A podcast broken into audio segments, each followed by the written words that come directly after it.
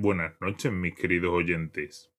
En el relato de hoy hablamos de un chico que se termina convirtiendo en víctima de bullying. Un problema que desgraciadamente está muy extendido en muchos colegios e institutos a día de hoy. Tras esta situación extendida en el tiempo, este chico acabó adoptando medida ante sus acosadores. Vamos con el relato. Este es Helen, un chico de 14 años. Tiene unas ojeras que lo hacen ver como si nunca durmiera. No le importa mucho su desordenado cabello negro, ya que no le interesa poner demasiado esfuerzo en arreglarse. Lo considera innecesario. Se sienta al final de la clase, junto a la ventana. Siempre se encuentra dibujando tranquilamente. Es su mayor hobby. Es una persona solitaria y no le gusta socializar. Hay una persona siendo empujada a la salida del instituto. Se trata de Tom, que siempre es víctima de bullying. No porque alguna vez haya hecho algo, es solo que la gente la ha tomado con él. Estas cosas pasan demasiado a menudo. A pesar de que Helen se siente mal por Tom, no quiere interferir, ya que no quiere buscarse problemas. Durante el recreo, Judy dijo que había perdido su reloj, así que empezó a buscarlo. Helen no quería ayudarla, ya que no era de su interés, así que la ignoró. Pero alguien vio algo que brillaba en la mochila de Helen. ¿Qué es esto? dijo Van mientras metía sus manos en la mochila de Helen y sacaba el reloj adornado con falsos diamantes. Helen estaba muy sorprendido, ya que no tenía ni idea de cómo había llegado el reloj hasta ahí. Ah, ese es mi reloj, dijo Judy mientras se acercaba a Van para recoger el reloj. Ambos observaron a Helen con una mirada extraña. Yo no he sido, dijo Helen mientras seguía dibujando sin levantar la cabeza. Sí, claro, contestó Judy enfadada mientras salía de clase junto a Van. El día siguiente, como de costumbre, Helen estaba en su mesa dibujando. Él notó una atmósfera extraña a su alrededor. Las personas susurraban cosas sobre él. Incluso algunos comenzaron a llamarlo ladrón.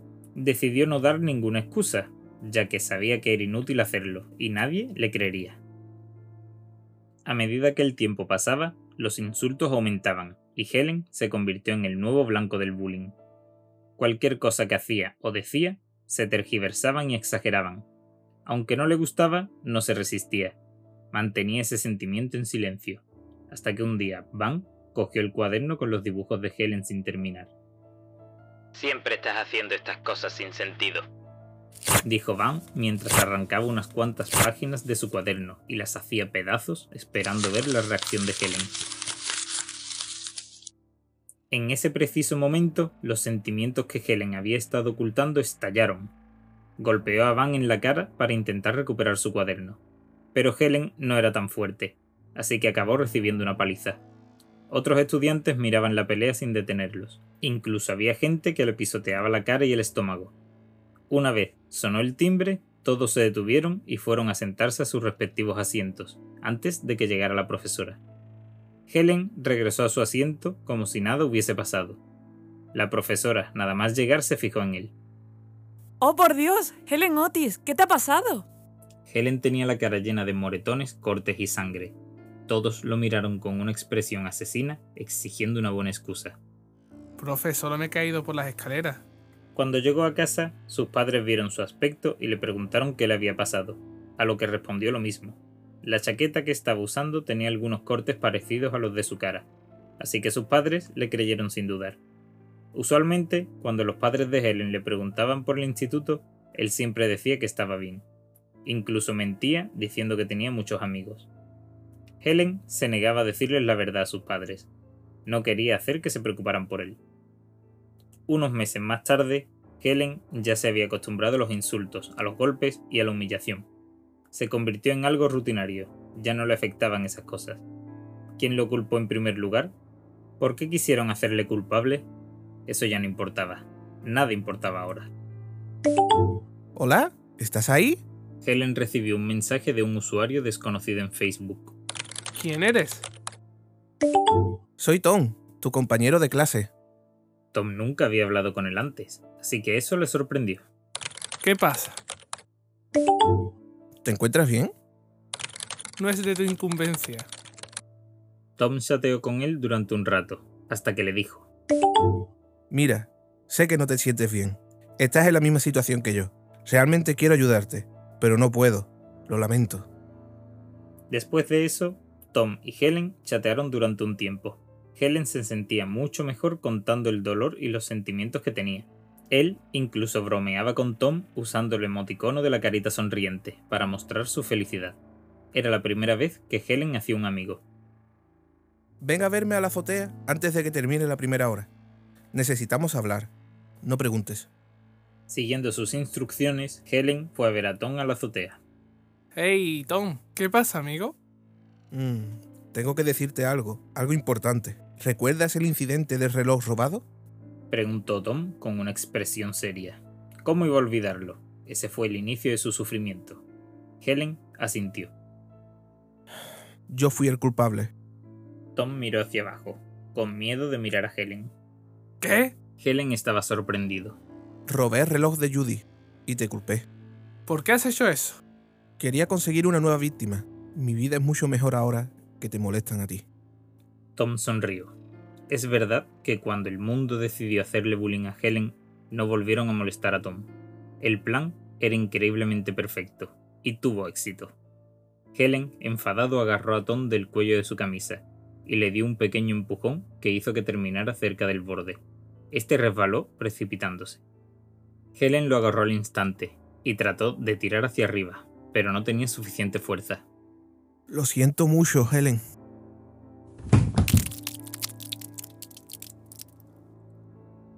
Tom terminó cayendo. Helen cerró sus ojos. No quería ver el resultado de una caída de seis pisos de altura. La policía llegó e interrogó a Helen. Estaba tan horrorizado que no podía ni articular palabra. Una vez más, Helen se convirtió en el tema de discusión de los estudiantes.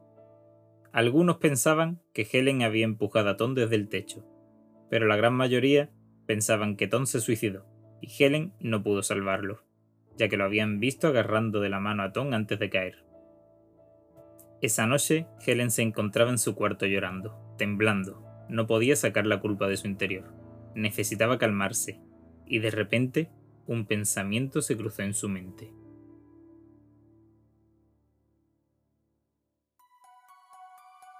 No es mi culpa que Tom haya muerto. Él merecía morir. Esto hizo que se sintiera mucho mejor, y que su culpa se desvaneciera. Helen sonrió espeluznantemente. Tom ha tenido su castigo. Supongo que es hora de que los otros tengan el suyo. ¿No? Su llanto se convirtió en una sonrisa cubierta por la oscuridad y su sed de venganza. Los compañeros de Helen decidieron montar una fiesta de Halloween. Como siempre, Helen no había sido invitado. La noche antes a la de Halloween, Judy y Maggie estaban chateando. Ambas vivían en la residencia de estudiantes, y la habitación de Judy estaba al lado de la de Maggie. Ay, ¿quién vendrá mañana? Estoy emocionada. La mayoría de nuestra clase estará ahí. Le mandé muchos mensajes a Van y me salían como leídos, pero no me ha contestado a ninguno. ¿Qué demonios le pasa? Probablemente esté trabajando, supongo. Algo raro está pasando. Estoy escuchando pasos extraños detrás de la puerta. Creo que alguien está merodeando ahí fuera. Espera, iré a ver. Maggie se dirigió hacia la puerta y usando la mirilla vio algo inusual. ¡Oh Dios! Hay un tipo fuera con una máscara y una chaqueta azul y tiene un cuchillo manchado de sangre.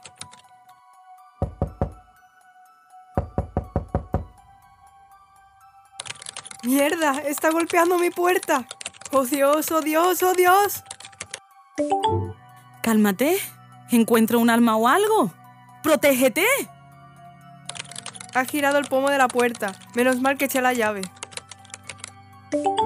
Maggie, escucha. ¡Sálvame! ¿Maggie? ¿Estás ahí, Maggie?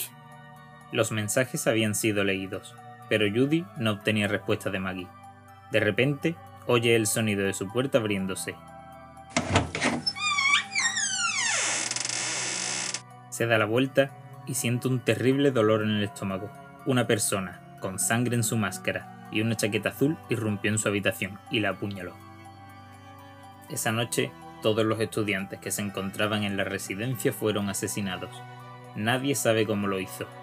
El asesino usó la sangre de las víctimas para pintar en las paredes una carita feliz. Muchos de los cadáveres estaban mutilados y triturados, posiblemente para conseguir más pigmentos. Helen Otis, el culpable, sigue desaparecido. Sin embargo, en el chat donde Judy y Maggie estuvieron hablando, un mensaje fue escrito, respondiendo al primer mensaje de Judy. No estés emocionada por mañana, porque no lo habrá.